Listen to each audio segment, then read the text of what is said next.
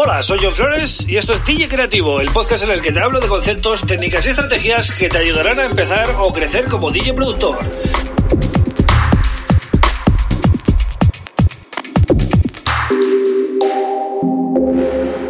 Hola, bienvenido, bienvenida a DJ Creativo. Mi nombre es John Flores y este es el episodio número 118. Bien, hoy voy a hablar de un perfil de DJ que digamos que es el que más ha trabajado en los últimos años, no nos vamos a engañar, es un perfil que es eh, muy rentable, ¿vale? Y es un perfil también muy arriesgado, pero eh, en muchos casos cuando sale bien es el que más rentabilidad le saca a todo esto de, los bolos y de, de, la marca personal, ¿no?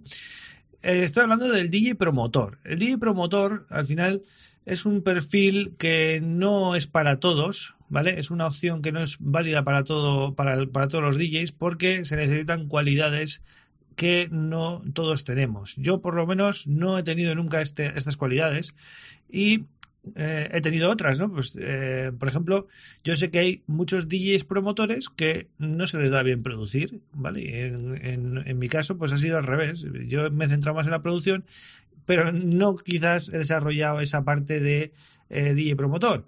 Y bueno, quiero dejar claro esto, ¿no? Porque quizás tú te plantees o te sientas con la obligación, ¿no? Al escuchar estas cosas, de tener que intentarlo. Y antes de que te plantees ser DJ promotor, pues tienes que plantearte eh, ciertas cosas, ¿no? Y tienes que validar que realmente eh, se te da bien esto, ¿no? O que te puede funcionar. El DJ promotor, por norma general, suele ser alguien que se le da bien hablar con la gente. Tiene, tiene un círculo social muy grande, ¿vale? Conoce mucha gente. Por eso digo que no vale porque si eres un DJ productor introvertido, pues no es para ti esto, ¿vale? Pero aparte de conocer a mucha gente y tener eh, la capacidad de poder mover mucha gente y, bueno, y tener cierta mm, buena prensa ¿no? en, tu, en, en, tu zona, tener unas redes sociales que realmente funcionan, no, no a nivel de números, sino a nivel de engagement, de que la gente realmente está viendo lo que haces. Y además debes tener pues eh, esas personas ¿no? que te facilitan el poder llegar a los dueños de los, de los locales eh, para hacer eventos, ¿no? para negociar con ellos y pasar unas condiciones. Eh, debes también eh, tener contactos a nivel de medios de comunicación, ¿no? Pues, ya sea radio o otras, otros medios. Y también debes tener muy claro que lo tuyo va a ser montar una marca, montar una empresa y eh, gastar e invertir, mejor dicho, todo el tiempo y el dinero que sea necesario para poder lanzar eso y que tenga una rentabilidad, ¿no? Como si fuera una empresa desde el minuto uno, no a nivel mm, por amor al arte o por amor a la música, sino un enfoque de empresa ya desde el minuto uno. Bien, y te comentaba antes que eh, antes de dedicarte a ello, ¿no? En profundidad, debes validar. ¿Y cómo validas? Pues haciendo pequeños eventos y comprobando si eres capaz de llenar, ¿vale? En el momento que metas 100 personas, puedes pasar a 200, luego a 500, luego a 1000 y luego ya puedes em, tomártelo un poquito más en serio si ves que realmente eres capaz de gestionar estas cantidades, porque si no, no va a ser rentable, eso ya te lo adelanto, ¿vale?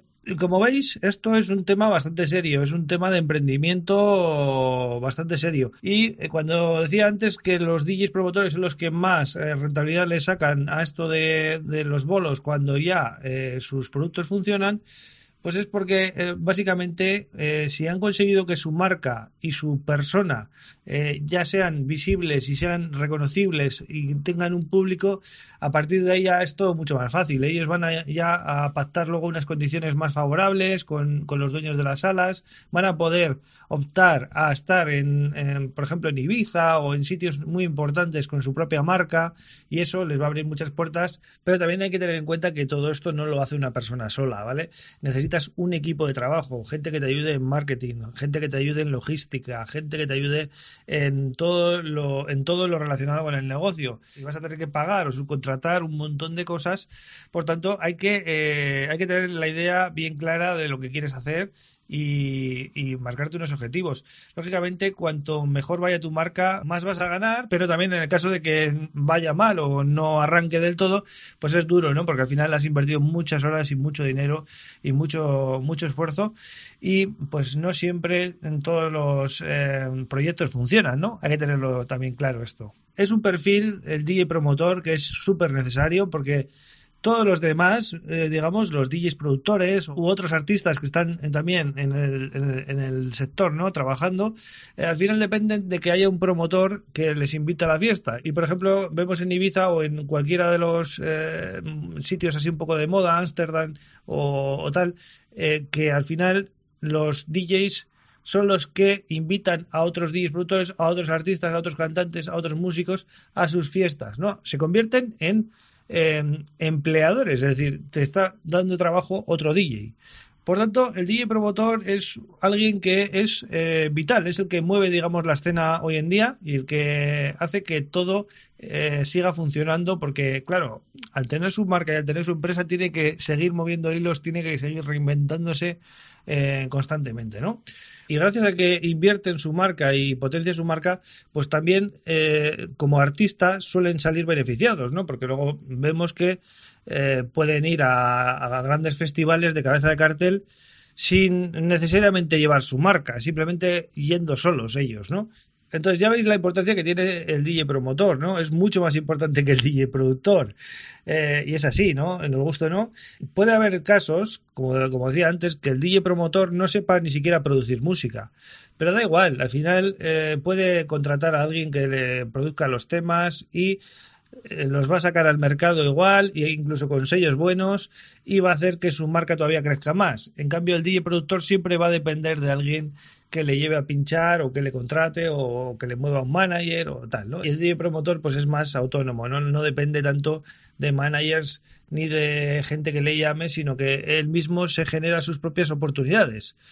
Eh, no vale cualquiera, como decía, mm, hay que tener pues esos, esas, esas, habilidades, mucho respaldo social, conocer a mucha gente, tener eh, don de gentes, em, tener unas buenas redes sociales, tener em, contactos y por tanto pues no está al alcance de cualquiera, ¿no?